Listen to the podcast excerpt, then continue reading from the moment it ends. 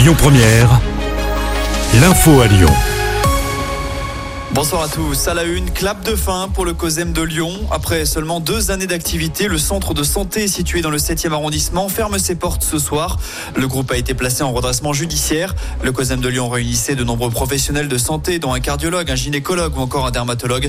On écoute Patrick Atlan. Il est l'avocat des centres COSEM de France. Chaque centre est un site d'exploitation spécifique. Tous les centres ne se ressemblent pas, euh, n'ont pas exactement la même activité, ne génèrent donc pas les mêmes résultats. S'il est décidé de fermer définitivement certains centres, c'est d'abord parce qu'on n'a pas de perspective de reprise euh, forcément et parce qu'ils perdent effectivement trop d'argent pour être maintenus en activité pendant la période d'observation. À Lyon, le centre COSEM laisse donc 2000 patients mensuels sur le carreau.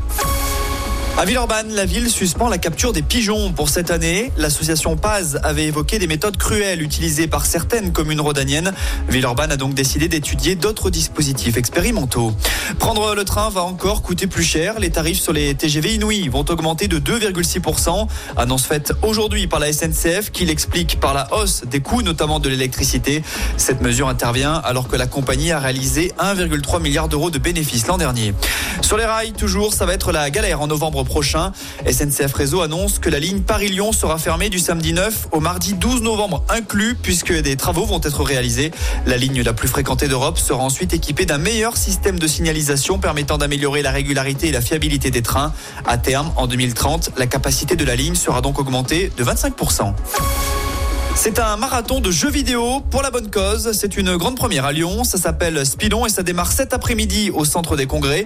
Durant quatre jours, les joueurs vont enchaîner les parties de jeux vidéo avec un but bien précis, récolter des dons pour Médecins du Monde. Ce sera diffusé sur Twitch pendant 79 heures. Justin Timberlake jouera lui les prolongations à Lyon alors que les préventes pour son concert à la LDL Arena se sont vendues comme des petits pains. Une nouvelle date vient d'être annoncée. La star de la pop se produira donc les 6 et désormais 7 septembre prochains. Et puis c'est le grand soir pour les joueurs du Puy Foot. Les Auvergnats, petits poussés de la compétition, pensionnaires de N2, reçoivent Rennes en quart de finale de la Coupe de France. Coup d'envoi à 20h45. On rappelle qu'hier, Valenciennes a rejoint l'OL en demi-finale de la compétition. Le club de Ligue 2 a éliminé Rouen. Écoutez votre radio Lyon Première en direct sur l'application Lyon Première, lyonpremière.fr et bien sûr à Lyon sur 90.2 FM et en DAB+. Lyon Première